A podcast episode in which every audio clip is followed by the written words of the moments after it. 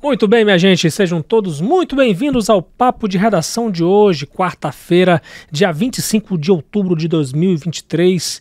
Aqui quem fala com você é o Lucas Luquezzi para comandar essa atração que repercute as principais notícias do dia e tem um contato nosso, o 999715300, para você participar conosco, interagir e enviar a sua sugestão de matéria e de entrevista aqui para o Papo de Redação.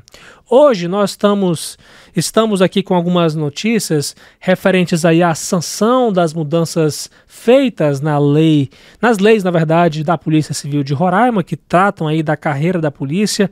Tem ainda algumas notícias de polícia também, né, no caso jornalismo policial, redução de tarifa de energia e também leilão de veículos. Fique aí com a gente pra, porque a gente vai falar muito sobre esses assuntos, minha gente. Vamos começar falando aí uma coisa que interessa aos a categoria dos policiais civis, os delegados e tudo mais é porque o governador Antônio Denário sancionou hoje, aliás, sancionou já tem uns dias, na verdade, é, isso foi publicado depois no Diário Oficial, as mudanças nas leis específicas da Polícia Civil de Roraima. E uma das maiores novidades sancionadas foi a contratação de estagiários por parte da corporação. Outra novidade são as nomeações de candidatos de concursos públicos em até 30 dias após a homologação de certame isso para especificar na lei essa obrigação e atende um pouco mais é, a questão, atende a, o interesse dos concurseiros, né, que estão aí nessa fase final aí, nessa etapa final do andamento do concurso da Polícia Civil. Tem outra novidade também que quanto à formação de cadastro reserva em concursos públicos da Polícia Civil. Foi criada essa possibilidade. Também foi criada a proposta é, e uma previsão nessas leis que para que haja uma proposta de novo certame, um novo concurso público, no caso de existir pelo menos 10% de cargos vagos na classe inicial de cada carreira da corporação.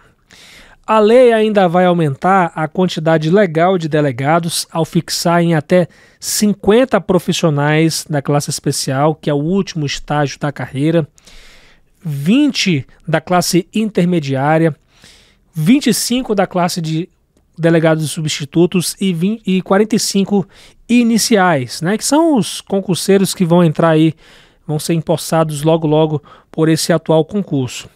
Os delegados vão voltar a receber plantões extraordinários. Além disso, quatro núcleos especializados viraram delegacias oficialmente, né, como a Delegacia de Proteção à Criança e ao Adolescente, a Delegacia Especial de Repressão aos Crimes Cibernéticos, a Delegacia de Repressão às Organizações Criminosas e, e a Delegacia Virtual. Vale ressaltar que nesses setores, delegados de níveis intermediário substituto e inicial vão poder exercer a titularidade. É porque antes a lei ela especificava que a titularidade das delegacias deveria ser exercida apenas pela, pelos profissionais delegados da classe especial, o último estágio da carreira, né? Quando o delegado atinge esse ápice e que acabava é, que acabaria prejudicando também é, as delegacias ficarem sem delegados e tudo mais, acabando prejudicando aí a população como um todo, né? O direito ao auxílio funeral dos dependentes de servidores estaduais que porventura morrerem foi estendido aos alunos do curso de formação de polícia é, líderes que representam a classe já adiantaram que vão continuar lutando por direitos que não foram ainda contemplados por esta série de mudanças nas leis específicas. E, a, no caso, a presidente da ADEPOL, Associação dos Delegados de Polícia Civil de Roraima, Simone Arruda, já destacou em uma reportagem anterior que é, a categoria vai lutar pelo adicional de capacitação para que o servidor que se qualificar, né, obter o um mestrado ou doutorado, possa progredir na carreira e assim é, ser reconhecido com o aumento do seu subsídio.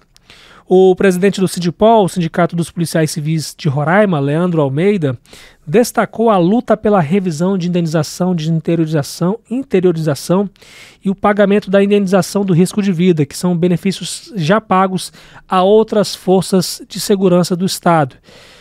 E aí, meus amigos, é uma luta que trata aí é, de uma igualdade entre as forças de segurança pública do estado de Roraima. O Leandro Almeida, que representa os policiais civis, né, disse que a categoria é contra a contratação de estagiários da forma proposta pelo governo de Roraima, o que, segundo o sindicato, poderia comprometer a investigação criminal e contra também a regulamentação das atividades correlatas por meio de resolução do Conselho Superior da Polícia Civil. Então, essas informações das mudanças na lei da Polícia Civil, que a gente vai seguir acompanhando também a luta da, da classe por outros direitos aí que acabaram não sendo contemplados, né, e tudo mais. Olha, vamos falar de energia. Quem é que não gosta de redução de tarifa? Mas essa redução não vai ser muito, muito é, volúvel, muito grande, não, né? Na verdade, isso aí é uma proposta de redução das tarifas da Roraima Energia, a concessionária elétrica aqui do estado de Roraima. É porque a Agência Nacional de Energia Elétrica, a ANEL, propôs uma redução média de 0,58%, menos de 1% nas tarifas da Roraima Energia. É uma proposta que vai ser submetida ainda no período que a partir de hoje, nesse caso, de 25 de outubro até 11 de novembro. A previsão é que os novos valores passem a valer a partir de 25 de janeiro e os efeitos do ajuste tarifário, contudo, devem ser diferentes para cada grupo de consumidores. Por exemplo, os, os, atendidos em alta tensão, que é o caso das indústrias, né? A agência propôs aumento médio de 2,60%. É, já para os conectados em baixa tensão, grupo que inclui os residenciais, a proposta prevê redução, por outro lado, né, redução média de 1,38%. Para unidades consumidoras residenciais, especificamente, a conta de luz pode ficar 1,75% menor a partir de 25 de janeiro de 2024. Os percentuais apresentados hoje compõem o primeiro processo de revisão tarifária da distribuidora após a privatização, que ocorreu lá em 2018. Né? A proposta contempla uma análise completa dos componentes das tarifas e dos parâmetros que envolvem a operação e o equilíbrio econômico da concessão elétrica. Vamos falar de notícias policiais. Um menino de 8 anos foi atropelado enquanto tentava atravessar a Avenida das Guianas, no bairro São Vicente, na zona sul de Boa Vista. Um caso que aconteceu próximo à rodoviária internacional aqui da capital de Roraima.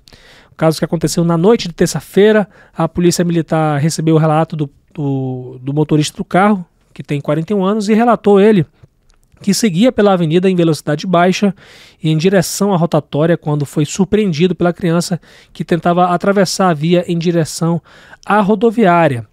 O menino estava acompanhado pela mãe, foi atendido por uma equipe do resgate do Corpo de Bombeiros de Roraima e em seguida encaminhado para o Hospital da Criança Santo Antônio para atendimento médico especializado. Ficou fora de perigo. Que bom, né, gente? É complicado o trânsito horrível aqui da nossa cidade, apesar da baixa velocidade, o menino acabou atravessando e, aconteceu isso aí, né? É complicado. A perícia esteve no local e fez os procedimentos. O carro foi liberado para o motorista e o caso foi registrado na Delegacia de Acidentes de Trânsito. É um alerta aí que fica para toda a população, né? Uma vez que o nosso trânsito já não é de hoje, né, gente? Há 20 anos, 30 anos a gente ouve falar que o nosso trânsito é caótico, é complicado e nada mudou. Pelo contrário, mudou para pior. Piorou, né, gente? Olha, falando agora ainda de, de notícia policial, né? Eu falei de acidente de trânsito.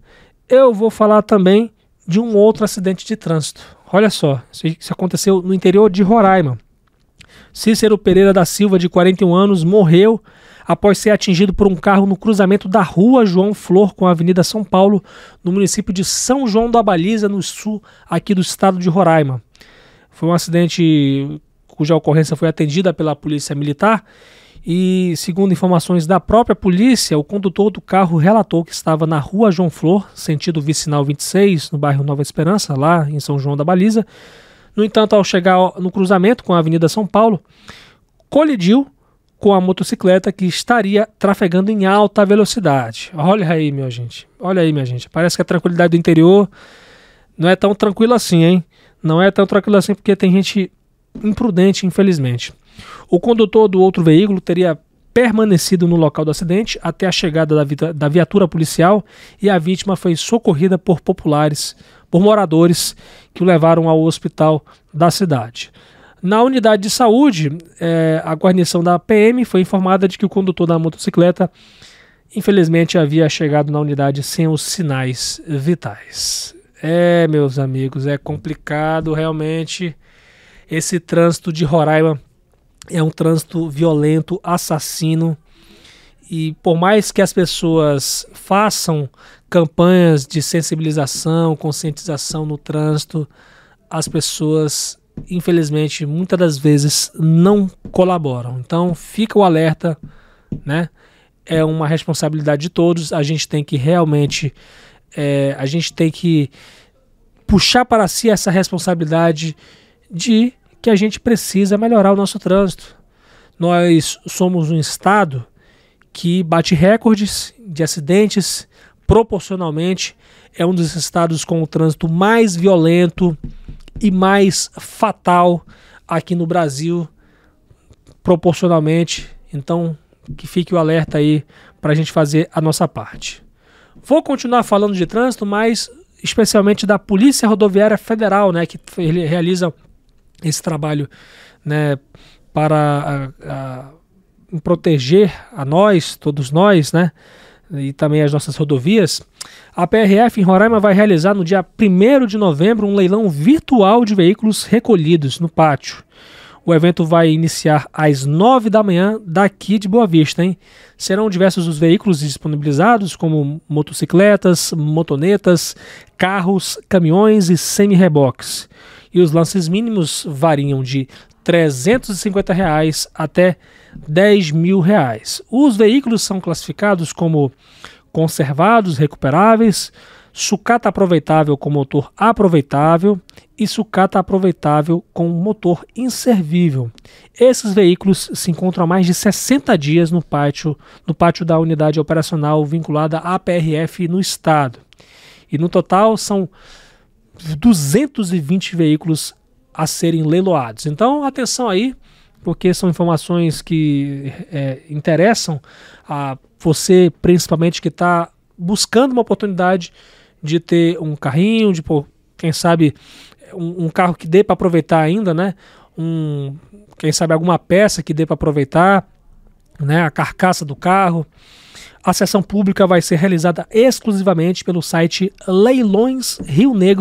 leilõesrionegro.com.br. Então acessa aí leilõesrionegro.com.br por meio desse site desse site que vai ser realizado o leilão, você já pode acessá-lo, né, porque pré-lances poderão ser feitos antes da abertura da sessão pública através desse mesmo site e serão confirmados durante o leilão. Os interessados já podem se cadastrar, visualizar o edital do leilão e também avistar os veículos disponíveis nesse mesmo endereço que eu te falei.